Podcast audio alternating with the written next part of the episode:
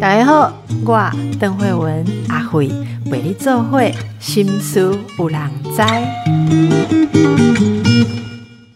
今天我们请到陈凯琳作家来跟我们谈她的作品，以及她对于客家文化，特别是客家女性啊的一些深刻感受。这本书叫做《蓝之梦》，我们就先来欢迎我们的来宾，我们的作家陈凯琳。凯琳你好，你好，大家好。是凯琳，你非常擅长书写乡土人情哦。那看你的书，土地上的人事风物描摹的非常的细腻哦。我想先请教你一下，《蓝之梦》的创作的心情哦，主要是想带给大家什么角度的一种观看呢？嗯，《蓝之梦》它其实。呃，在我书写《蓝之梦》之前，我并没有很就是，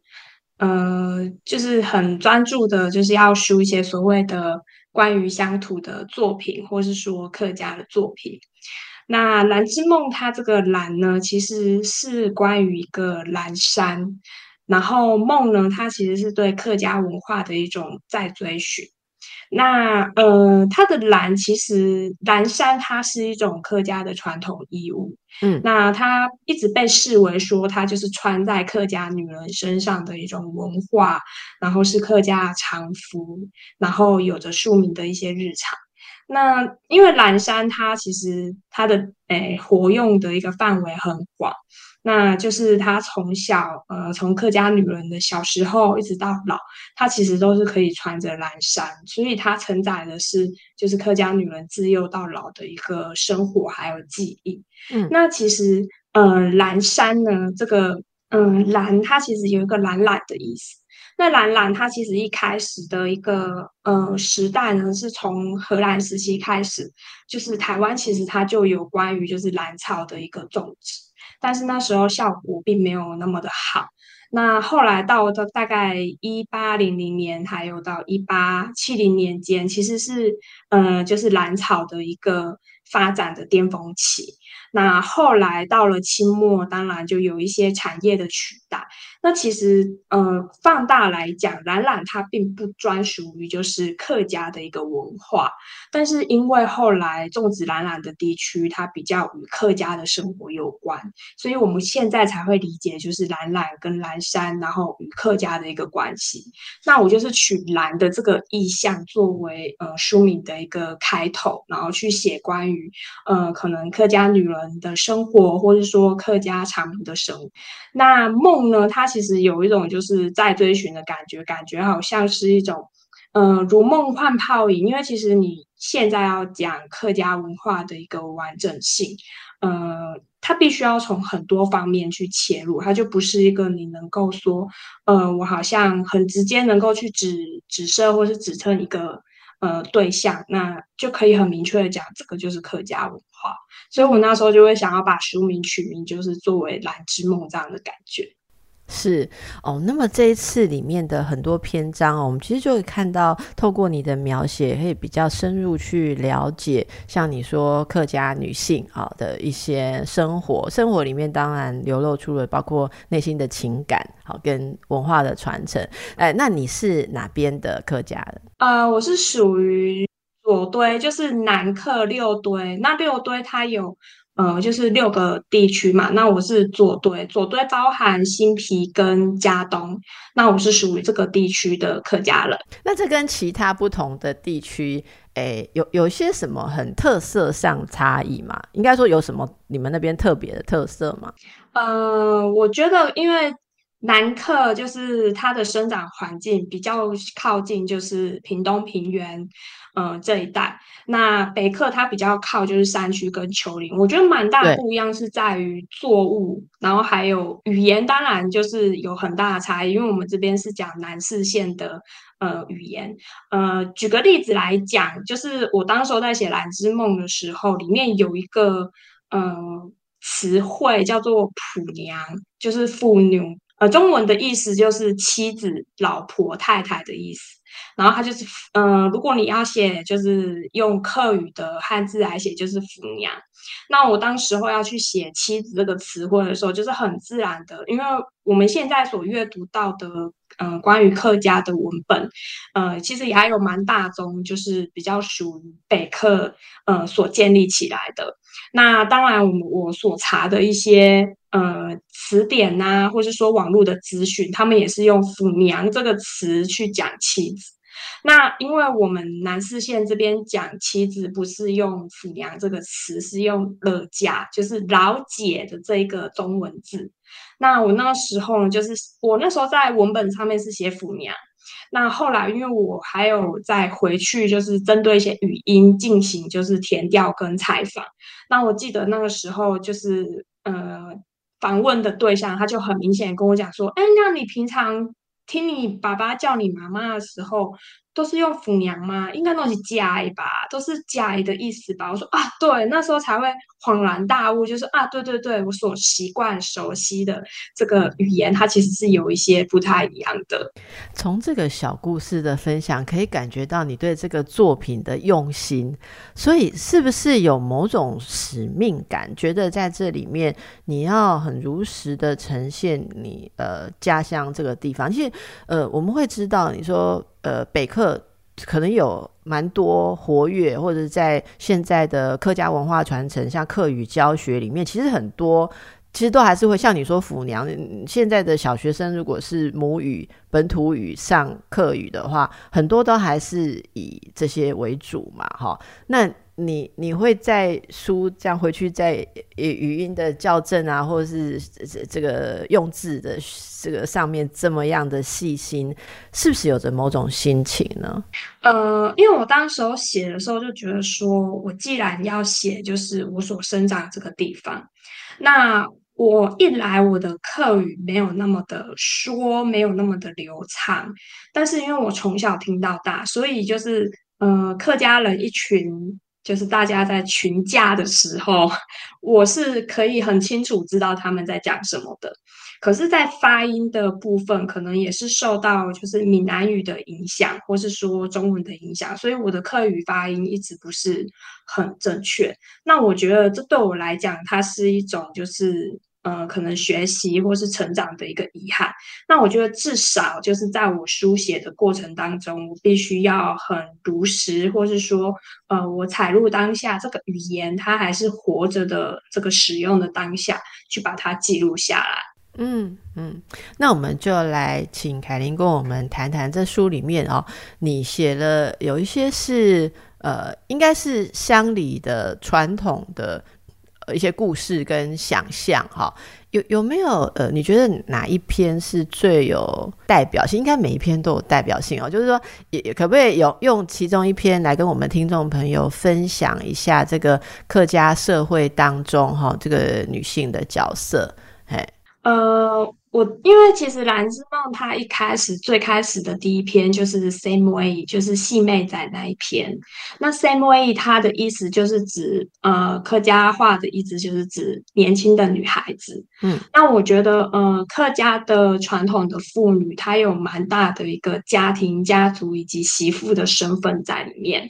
那反而就是你进入另外一个家庭，或是进入另外一个家族之后，你身为女孩子或是女儿的这个身份，它会逐步的，就是逐渐的、逐年的淡化掉。那我那时候写 Same Way 的时候，很大的一个灵感，当然就是我阿妈她常常讲说，她年轻的时候还在当 Same Way 的时候如何如何。那我觉得她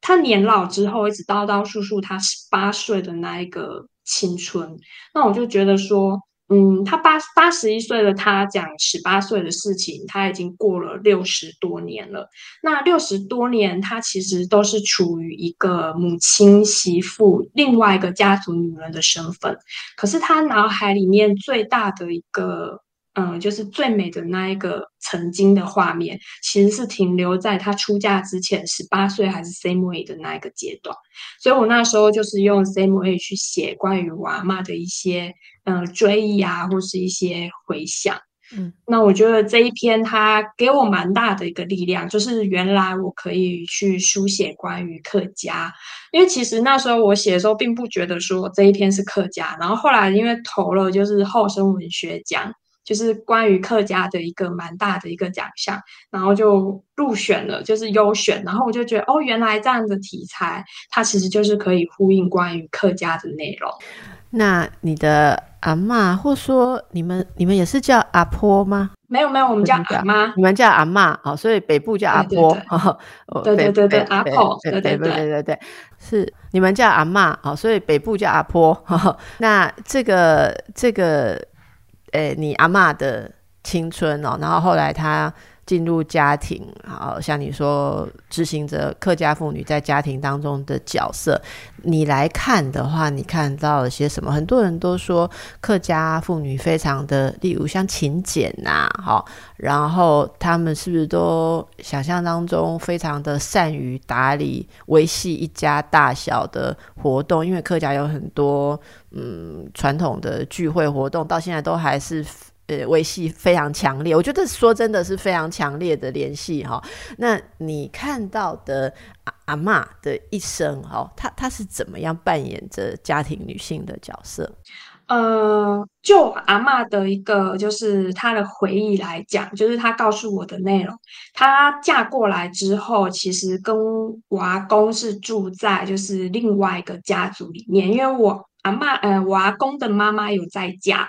然后我阿公很小就失去父亲，所以对我阿公来讲，他并没有办法去传承关于客家家族或是说客家家庭的一个观念，因为他太小就失去父亲，然后被母亲带到另外一个家庭去，就是呃在家，然后在另外一个家庭养大。那呃跟我阿妈结婚之后才搬回来，就是原来就是住的这个姓陈的地方的地址。呃，因为家族的姓氏不同。然后有时候我觉得客家，对我觉得客家文化它虽然就是蛮明显的一个感受，但是其实在客家当中，它每一个家族会去继承或去祭祀的一些诶小的差异，我觉得你要特别去细谈的话，也会蛮有蛮大的一个嗯。就是不太一样的地方。嗯，那因为我阿公他很小就是失去这样子，就是关于他姓陈陈家的一个传统，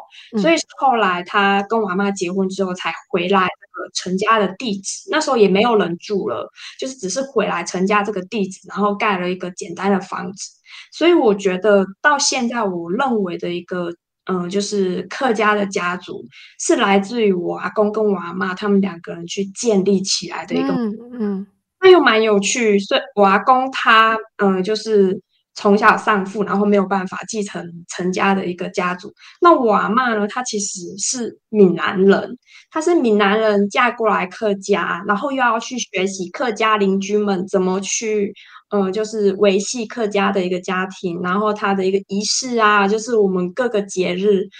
该拜什么，怎么拜，然后那一些板你就是那一些跪要怎么做，他其实都是慢慢的嫁过来之后，才用他闽南女孩的视角去把它学习起来。哎，你刚刚讲一句话，有有有打中我，就是客家邻居妇女怎么去维系那个哦，大家感觉，你可以举一两个例子，因为。这个我知道很有戏，里面很有戏啊。可是可不可以透过你的描述举个例子好不好？我们一起来想象一下，那那会是什么样？他们是很很注重邻里之间要讲话交流，还是那个有些什么东西？呃，我觉得邻里之间的交流一定会有。那我印象很深刻的就是，呃，我们呃就是在老家，其实他串门子的一个。常态，他的习性还蛮常态的。那我记得我小时候有一次在跟我阿妈做安姑柜，我们说安姑就是闽南语说安姑柜的时候，就是邻居会跑进来，然后就是尝一下它的咸蛋，然后就说：“哎，你这次做的比较咸哦，或是说我那个什么，我那边还有点药材，你等一下如果要卤包的时候，我就分享给你。”所以我觉得他。各家族当中当然会有一些细微的差异，因为家族的不同的成员，他会有口味的要求。但是你总体而言，你的安菇柜该有多红，然后该做多大，它好像是有一种不成文的整个街道不成文的一种规定。嗯，那你拿去土地公上拜的时候，就会觉得，哎，就是各家好像都长得都很像，可是你细吃，其实它的咸淡是还是不太一样的。啊，这个很有趣哈。然后其实有点像是做这位作为一个女人，当然厨房是很重要的场域哈。诶，蒸出来的贵哈，你你这个是很重要一个事情。而这个事情是，我觉得你刚刚提到的，我也很很有感，这是一个开放的场域，这里面有有私有私家的呃一些独特。好，我我想如果是嘴巴很刁的人，就吃得出说这个是我阿妈的。昂菇贵，这个不是我阿妈的昂菇贵，但是他看起来，你刚刚讲的话真经典，就是整个客家庄看起来是要一样啦，哈，还是还是要有符合某种一样，我觉得这是一个很有趣的，呃，一一一种相处的方式，哈。好，我们等一下再继续回来请教，那这个对于在这个文化当中的女性，哈，诶，有些什么样的考验，或有什么样有趣的地方？好，继续，我们跟作家陈凯琳来聊她的作品《蓝之梦》，哈。呃，刚刚说到这里面，从阿妈，好像写阿妈，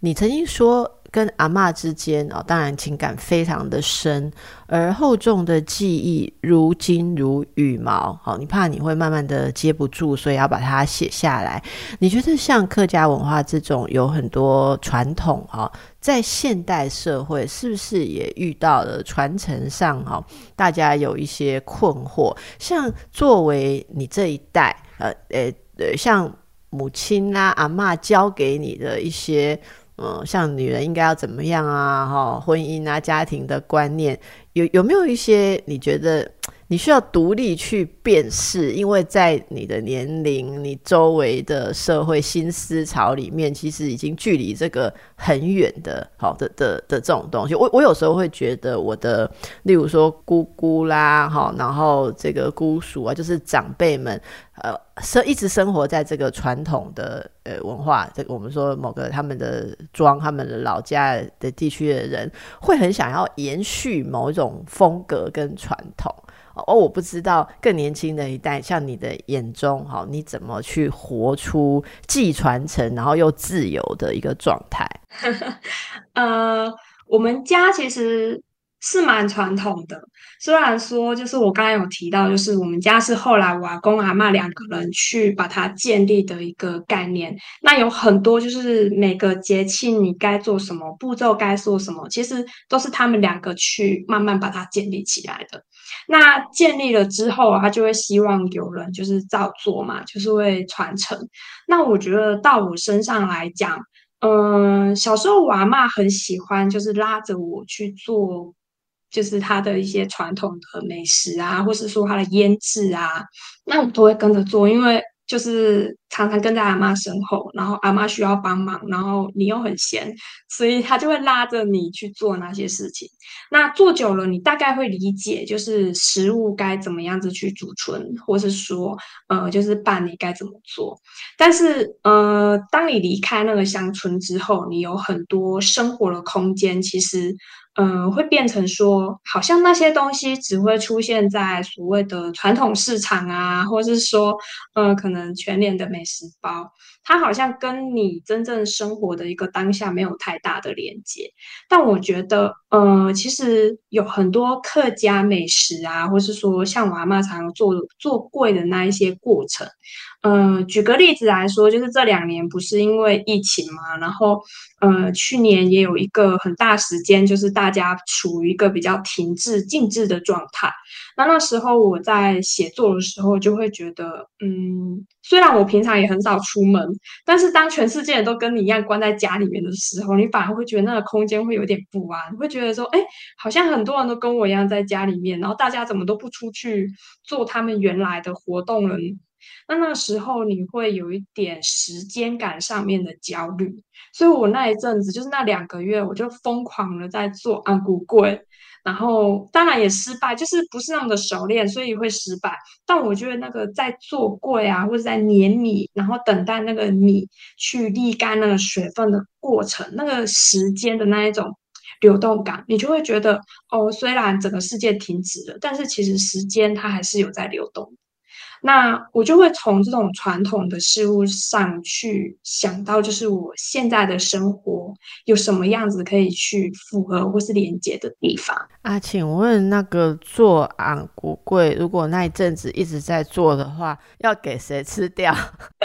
就给我爸吃，就是我爸他就会去，对对，他会去吃，然后他会很，他就是刚，他就是所谓的那种，呃，传统跟我们现代的连接者，他会非常的去批判，或是说说评断你的这个昂古贵的口味有没有符合阿妈的口味，那我就会跟他说啊。阿妈做的那个红豆比较粗啊，我觉得红豆细一点好吃，我就会这样很强硬的跟他讲。我觉得阿我知道阿妈的昂古贵是什么，但我觉得这样比较好吃，所以我就做成这个样子。你做昂古贵，你刚刚说到红豆，所以是红豆沙馅。你的豆沙馅拍谁旧萌节是有去皮的还是没有去皮的？我去皮，我用那种洗沙的那种方法，就是把它放在麻布袋里面去洗沙，就是细细的那种感觉。阿妈不是这样做，因为我们知道哈，只有很闲的人或是很自我要求的人才会做这种要去沙的红豆馅哈。本主持人，我的红豆都是皮很多哈，因为这有一个很有趣的是啊，你为什么会做到比阿妈还要搞刚，还要 还要精致啊？这也很有趣，所以这是你自己后来在。可能在在料理的时候学到了，然后你觉得那可以做得更好，所以你也就突破了阿妈的的这个 recipe，这么讲子阿妈的的食谱是不是？呃，我觉得太闲是一点，因为刚刚说是要打发那种静置的状态嘛。嗯。那另外一种就是我觉得，因为以前小时候吃，你就会觉得怎么会有壳。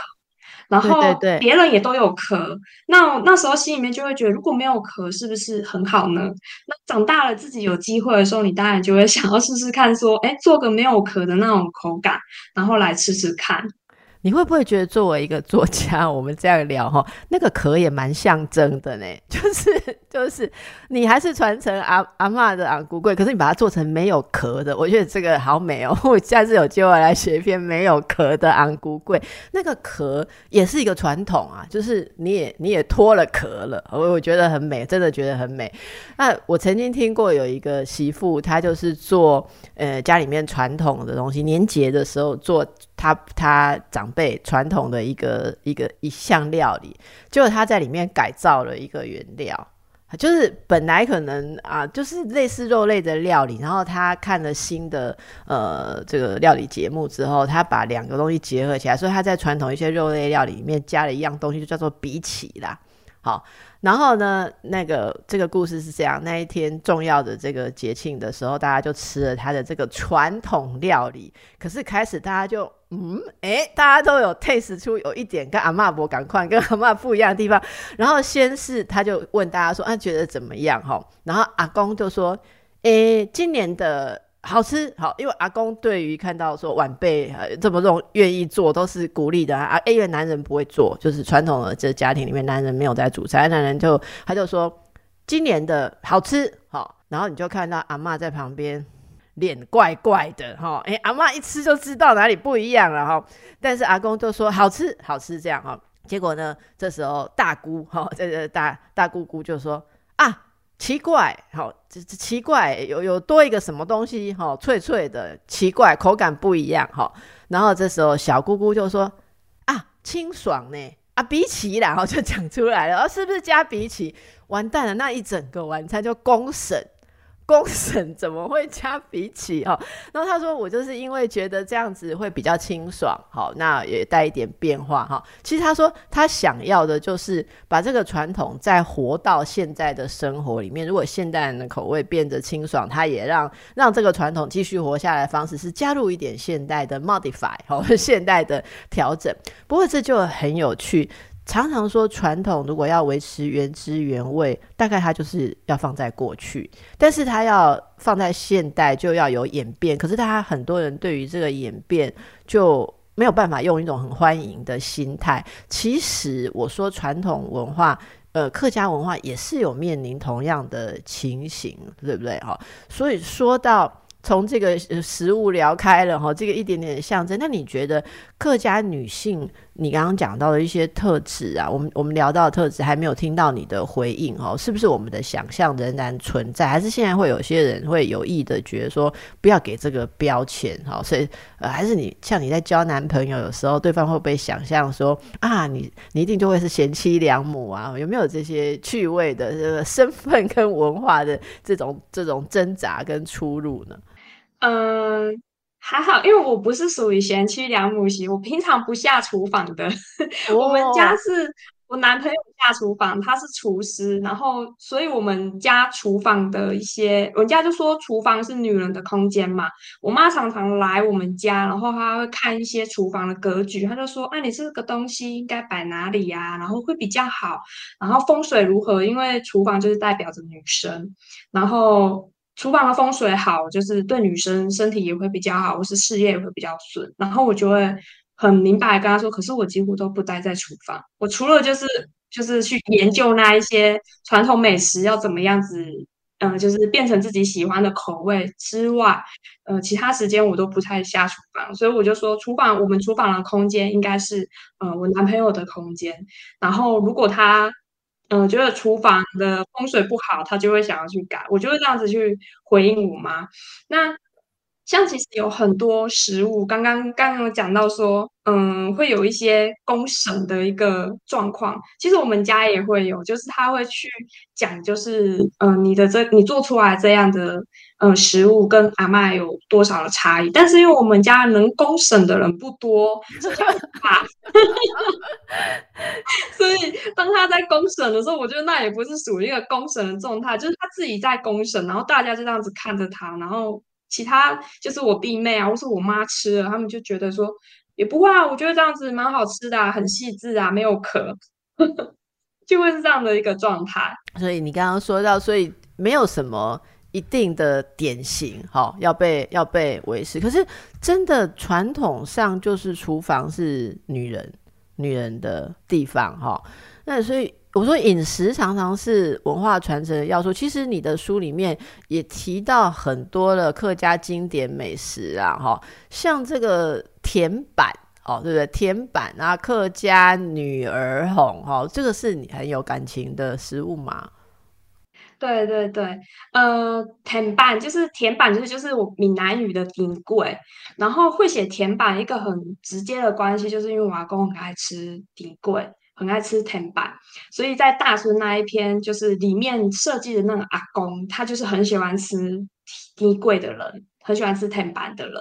那早年我们家的就是低柜，其实也是我阿公自己做，就是呃，刚才有讲到，就是嗯，我们家族其实是阿公阿妈去建立起来的。那我阿妈她在嫁过来之前，对于客家的一些文化啊或是说饮食，她其实也不熟悉。然后她就是那种大小姐的那种感觉，就就是不下厨房。那有很多其实就是我阿公慢慢的去呃教她要怎么样子做，所以。嗯，当时候是我阿公去把底柜就是慢慢做起来，然后才交给我阿妈。那我记得我阿妈以前常常会说，就是我爸在我爸还很小的时候，我爸会把就是他每天给他一块钱、两块钱的零用钱存起来，然后一直到过年的时候，就是领出来给我阿公买，就是买米，然后可以去做底柜。所以底柜有很大的一个程度上面，它其实是我阿公跟。嗯，我爸之间的一个记忆的连接，那这个记忆的连接，其实在我阿公走之后就没有了，因为我阿妈她就她就不做了。那我后来才知道，原来迪柜是阿妈做，哎，是阿公做的。是我阿公走之后，家里面就是过年不再出现大量然后吃不完的迪柜的时候，我问阿妈，那阿妈就说，哦，因为迪柜都是你阿公在。负责做，他只是在旁边帮忙，所以自从阿公走了之后，他也就不太去做这一样这一样食物了。好，所以我们刚刚说到，呃，这些呃，其实描绘到食物，每一个食物后面都记忆着一些故事哦。呃，那这本书里面，从呃里面的一家大小的活动啦，跟吃食有关的哈，这些成员这些细微的活动，我们就看到这个生活背景里面的种种的感觉。那这里面也有一些在呃史实哈虚实之间探索所对于客庄客家的想象。像你可以说一下这个镜字人这一篇吗？嗯。镜字人这一篇，它其实它有蛮强烈，就是虚实的跳换，然后它借由就是镜字亭的这个意象，这个概念，就是感觉镜字亭好像有一点奇幻的呃成分在里面。它是一个可以呼应，就是呃读书人或是呼应祭祀他、信仰他的人的一些想望。那里头呢，它其实有几个角色。呃，诗社的社长是当时候我研究所研究的一个议题。我当时候研究是日治时期屏东古典诗人，所以当时候把屏东的古典诗人做了很大的一个，嗯，很完整的一个盘点，然后就去阅读，就是每一个诗社的一个成长。那我觉得。嗯，日治时期的诗社文化，它代表的是一个，也是一个传统逐渐走向没落，然后不得不跟新的文化，就是我们后来出现的新的文学，或是说比较口语的文学，嗯，有蛮大的一些冲击，它不得不去迎面冲击，所以后来我就选了一个诗社社长的角色。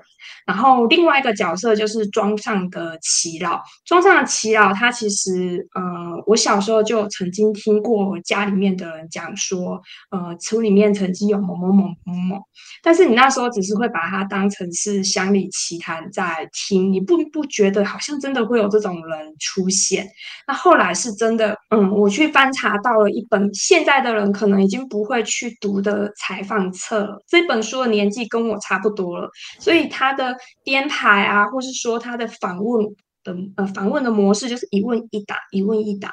然后，但我觉得，呃，从这个采访册里面，我去读到了一些讯息。就是当时候我小时候曾经听过那一些传奇人物，他好像真的存在，因为在这个采访册里面，他有被提到，就是曾经有一个村长，然后这个村长，等一下凯琳，我们我们让先让大家休息一下，等一下来听听你这个传奇，请凯琳继续跟我们说当年这个传奇。哈，就是当时候他真的是有一个村长，那这个村长他似乎真的因为就是政权的转换。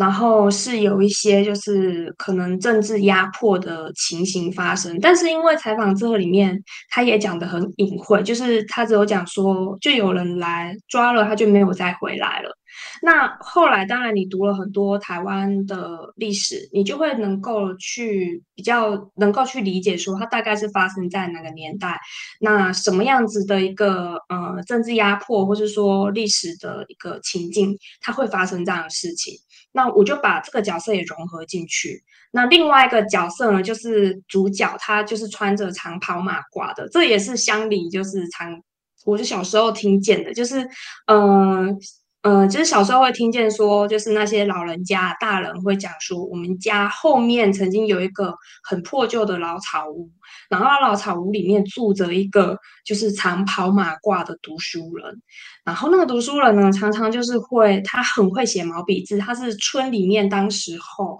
嗯，少数可能能够拿笔的，那他当然。后来就会结合到，就是后来好像政权转换的时候，他突然间就发疯，然后常常去讲一些四书五经，然后去骂一些就是呃伦关于就是伦理道德的事情，然后指着人就骂，他有一点是疯癫的一个状态。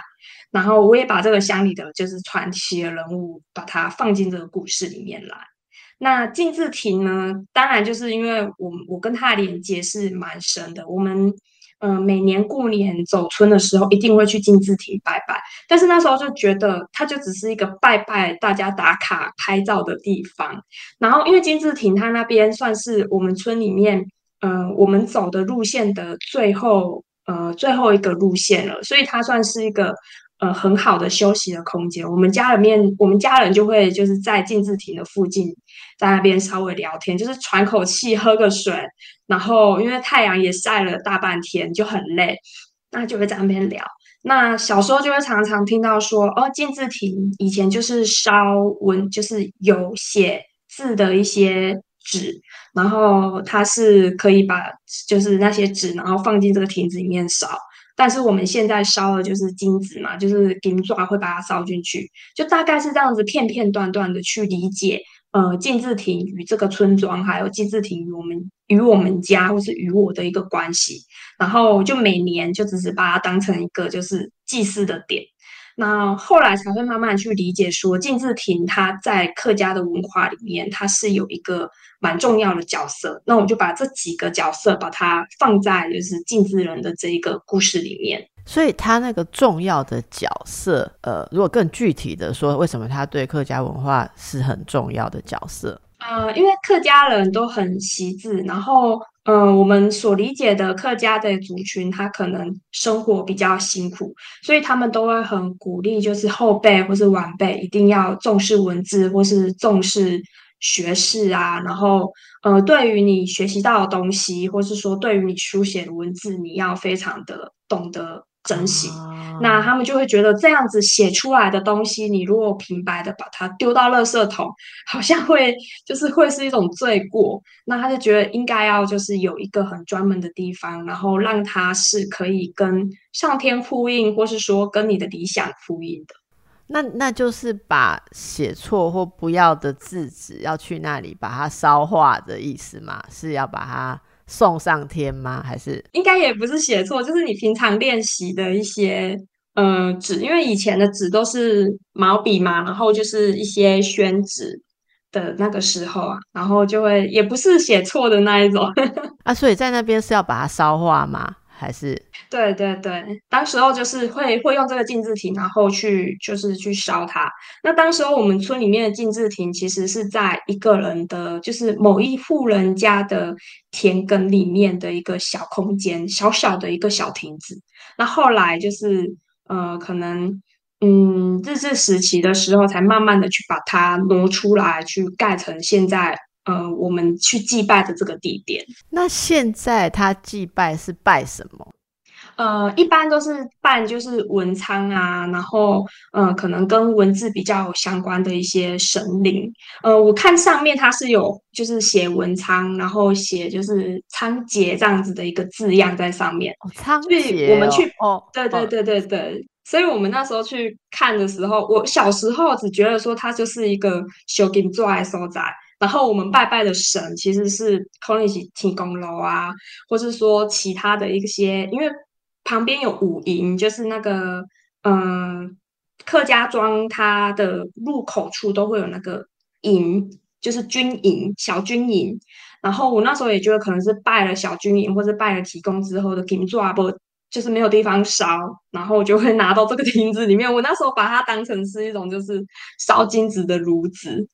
后来才知道，那个不是一般的金子，是要烧 烧，是一个很特别的空间。啊！但是现在应该就真的是烧金纸了吧？现就是后后来就是去拜拜，因为有供奉了，例如说文昌帝君，或者你说也许有些仓颉跟文字有关的神之后，应该都是金价起修金做啊。好，哎，可是现在纯净环保啊，现在台北市很多大的那个庙都已经不能连点香都不点的啊，好，更不要说修金做。所以那边这些你说很多客家庄有静字亭。这其实这个也蛮有趣。那这些禁制亭现在应该就也不烧纸了吧？呃，我知道好像有蛮多就是封存起来了，就是直接把口封存起来，然后有一些。客家庄如果他有做就是地区导览的话，他可能还会在前面立一个小牌子，就是哦金字体的由来，它跟客庄客家人有什么样的关系，它就变成是一个打卡然后拍照的地方，然后不再提供任何就是祭祀。如果有一天这些金字亭都慢慢的被遗忘啊。例如说，凯琳到你的小孩那一辈的时候，可能已经很难理解，除了看妈妈的书，然后你的孙子会看阿妈的书，才知道静字亭是什么时候。那些东西也许慢慢的在呃都市的变迁啊、城乡的发展当中，也许就被铲除了或者不在了，会不会也有点伤感？你你会怎么看这个？就是这个这个东西？呃，也是会，因为其实在我书写跟采录的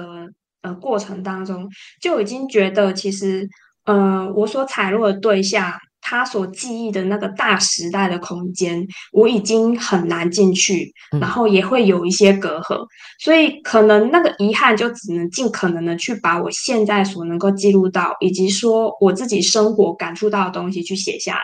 那我所处的这个大时代，我想有一天也会被下一个大时代慢慢的去，呃，可能覆盖，会有一些，对对对，会有一些慢慢的改变，就会改成符合他们的，像是安古贵这样改成符合他们的口味。哎，那这个时候我们就很个人的情感层面的说哈，你会觉得像静志婷这样子的东西，它。应该要一直被留着，像古迹一样，然后作为一个实体来来呃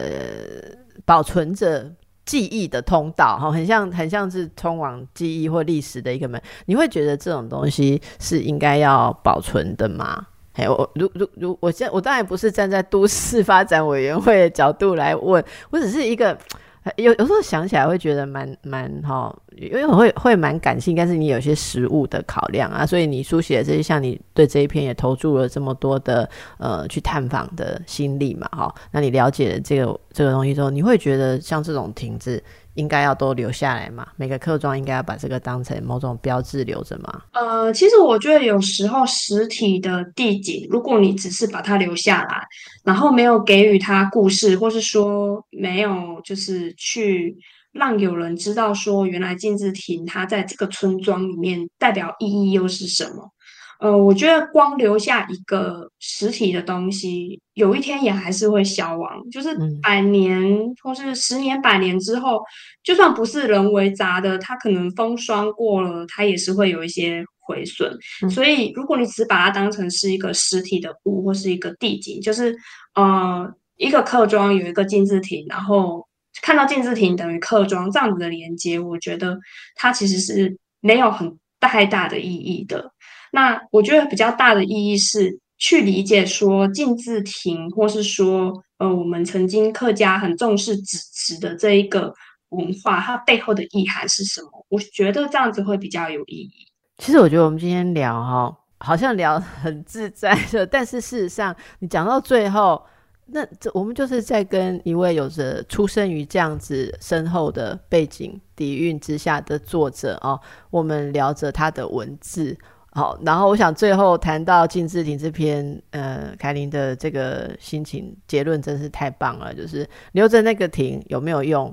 呃，很难讲。但是你把它转换成文字书写，然后感动很多人，很多人。呃，得到这个文字的启发，也许又把它滚进了他自己怎么对他自己的记忆，好要做一些抒发或是传承。我觉得这个文字的力量，其实说真的就非常的客家，就是就是这整个整个静字亭，在这个我们今天在聊过程中，我觉得是呃很很没有预期、没有计划的，但是实际上深刻的体会了这个感觉。我也会想到，像客家长辈们对于说，如果呃，这个晚辈有一个人出了一本书，那种欢喜跟骄傲，好，我不知道凯琳应该有感觉到那样子的东西。我想，当然就是说每个不同背景的家庭，或是我不想讲族群呢，但是就是说在不同的文化背景面，当然大家都会很高兴。可是真的，这对于客家人来讲，文字真的是有一种非常受到崇敬。好，那这也带起了很多的精神，大家也可以了解一下。